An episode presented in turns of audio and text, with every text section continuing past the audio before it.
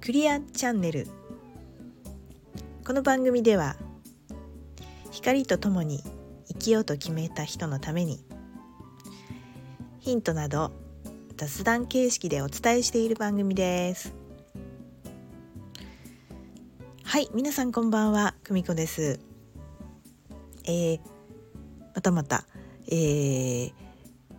配信しております。え、ー、前回ですね星の動きのことをちょっとねいろいろと、えー、話させていただきましたがそうですねいよいよ今週3日連続で、えー、ほんとこんなね珍しい年はないっていうぐらいの、えー、星の動きをする3月ですが、えー、212223とねすごい星の動きがある日の今日は前日でございます。また少しね、えー、情報を少しお伝えできたらなと思います。えー、前回ですね、えー、私がその星のね動きと、まあ、こちらの社会の動きっていうのがねすごく一致してるんだとかあとね人の心の中のこととか、うん、表してるみたいなことを言ったんですけれども、えー、本当にねそのすごく符合しているっていうことがよく現れるんですけれどもね皆さん、えー、ご注意していただきたいのはこれは絶対ではありませんからね。あのまあもうもう心得てらっしゃる方でしたらもうね本当に笑っちゃうと思いますけどもあの鵜呑みにしないでください。ね鵜呑みにしない。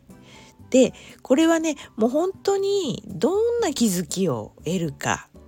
ねどうメッセージを受け取るかっていうのはもうこれ自分次第ですから、ね、何事もですけれどもそれを受け止める器を作ることが大事っていうかねえー、そういうことなので、えー、情報は提供ねさせていただくんですけれども、えー、参考にねそれをどういうふうに生かしていくかっていうところであの聞いていただけたらなと思います。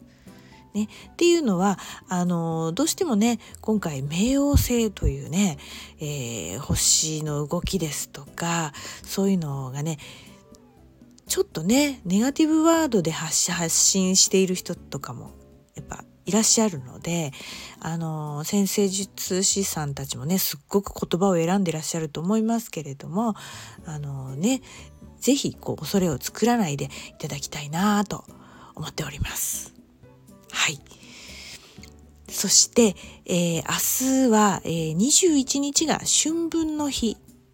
でございます。これはまああの星の元旦っていうぐらいねスタートの日でございます。えー、これはね今回は何がすごいかっていうと、えー、ね細かくこう何惑星の何々がとかってね説明するとあの難しい話になっちゃうんであの星の火星っていうね星がちょっといろんなね角度を持って太陽と南東とかね海王星と南東とかねそういうちょっとね角度で影響を与えるっていう考え方がちょっとあるんですよ。それで、えー、今回はちょっとねその火星の角度によってのね、えー、事象がねいろいろとこう言われております。はい、でもう簡単にね言いますね。あの本当にねあのー今回は今回というかこっから1年はね本当に何かと動きのある1年です。あの本当に何があってももうおかしくないよと言われてもう何年にもなるし、まあ、日本は特に地震とかね災害、え、今回のコロナもそうですしいろんなことをあの日本は特に経験もしてますのでえー、今更ねあれですけどもやはりあの対応できるあのと何が起こってもいいような備えをしておくっていうのがあの前提でもうベースとしてあります。はい、そして、えー、今回特にですけれどもあの12ハウスってって言ってね分かる人分かると思うんですけど精神世界のところの場所でちょっとこう動きがある角度をねその火星が取ってるもんですからそこはね目に見えない世界とも言えまして、まあ、水面下でいろいろ起こるんじゃないかっていう見方があります。これは特に、えーね、目目に見えないっていうとねそんなすごいことじゃなくていわゆるここのネット社会ですとか、えー、ですから今どんどんどんどんとねあの何ですかキャッシュレスな時代になってますので、えー、ネット関係でしかも個人情報とかの扱いにはあの注意というか丁寧にしておくといいっていう情報がとても多いです。はい、それから、えー、やはりね戦争というキーワードも出てきます。これはね今もちろんロシアとウクライナっていう問題が今起きてますけれどもこれは決して対岸の火事ではないというふうに見ておくねもうすでにその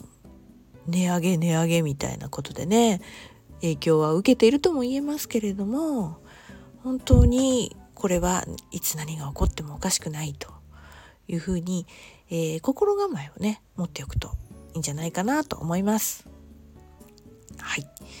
で次の日は新月ですよね。新月の情報はねちょっとまた別な回にします。ね、で3月の23日、ね、この日からスタートのあの羊座さんたちのスタートでもありますけれども今年は冥王星が移動します。しかも水亀座という風の時代を象徴するような星座に移動します。ですのでまあ前回言った土星の移動も含めてね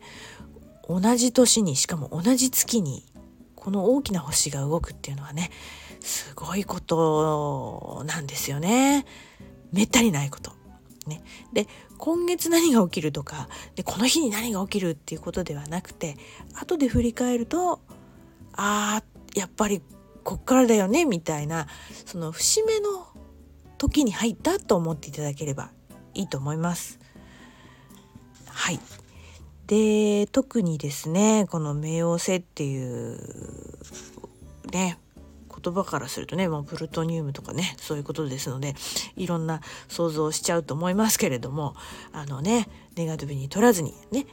星は破壊と再生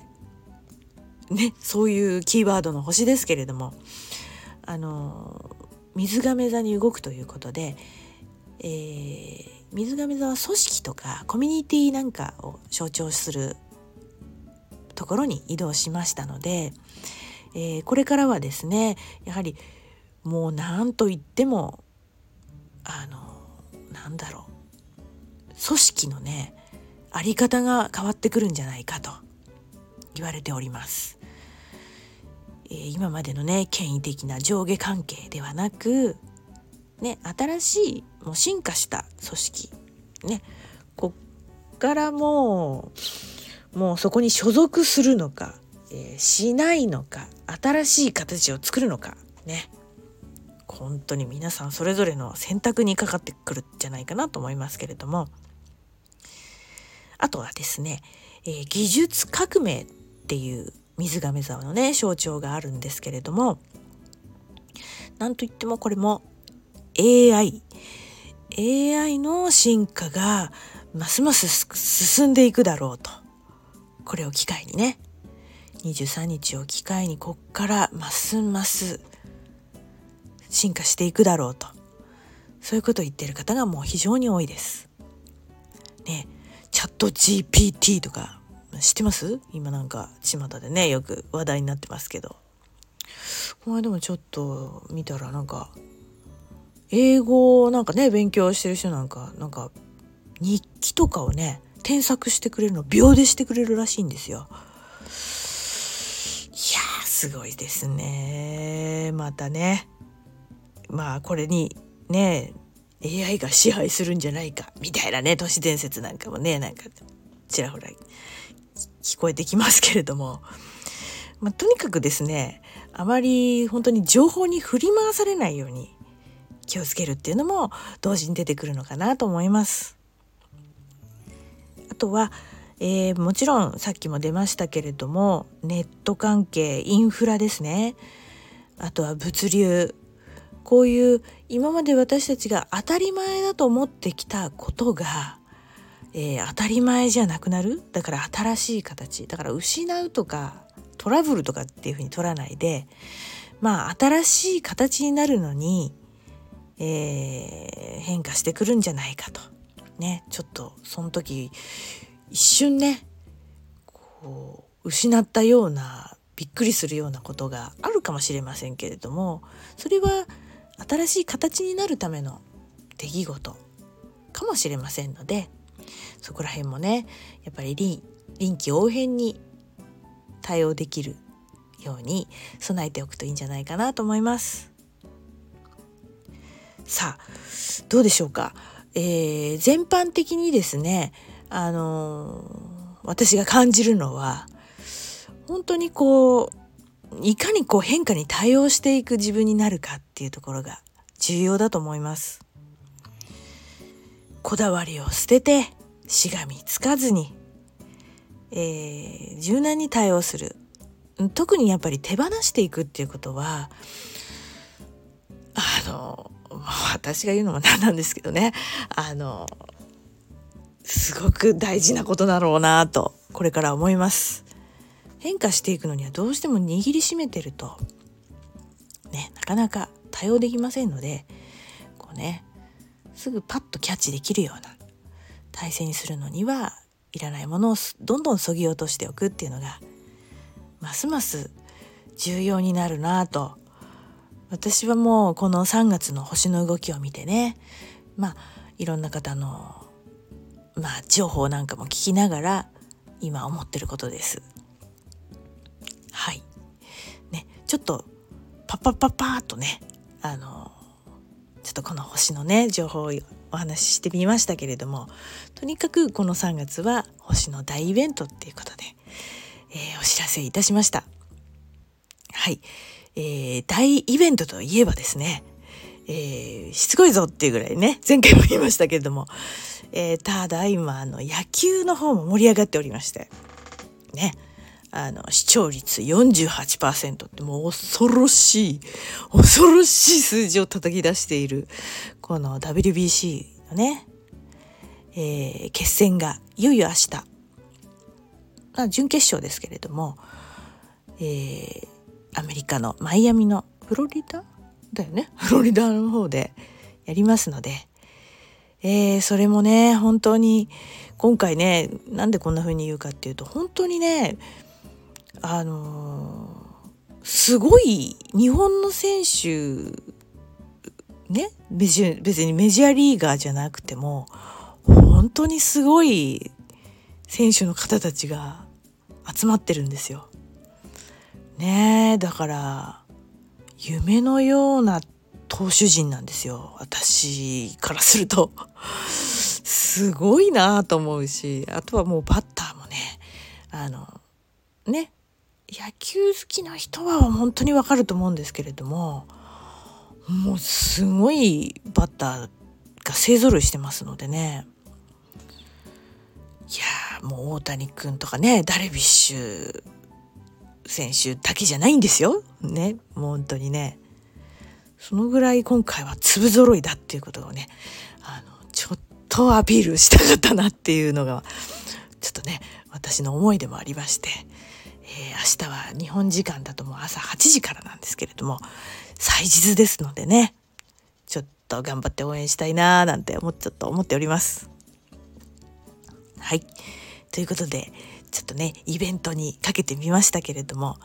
えー、大イベントの今日は前日でございます。桜もね咲き始めました。ね今3分咲き4分咲きとかなってきてますのでねえー、春をぜひ楽しんでねこの星の情報をもとにですねいろんな意識を持っていただけたらいいんじゃないかなと思います。それでは今日はこの辺で。次回の放送お楽しみに。バイバーイ。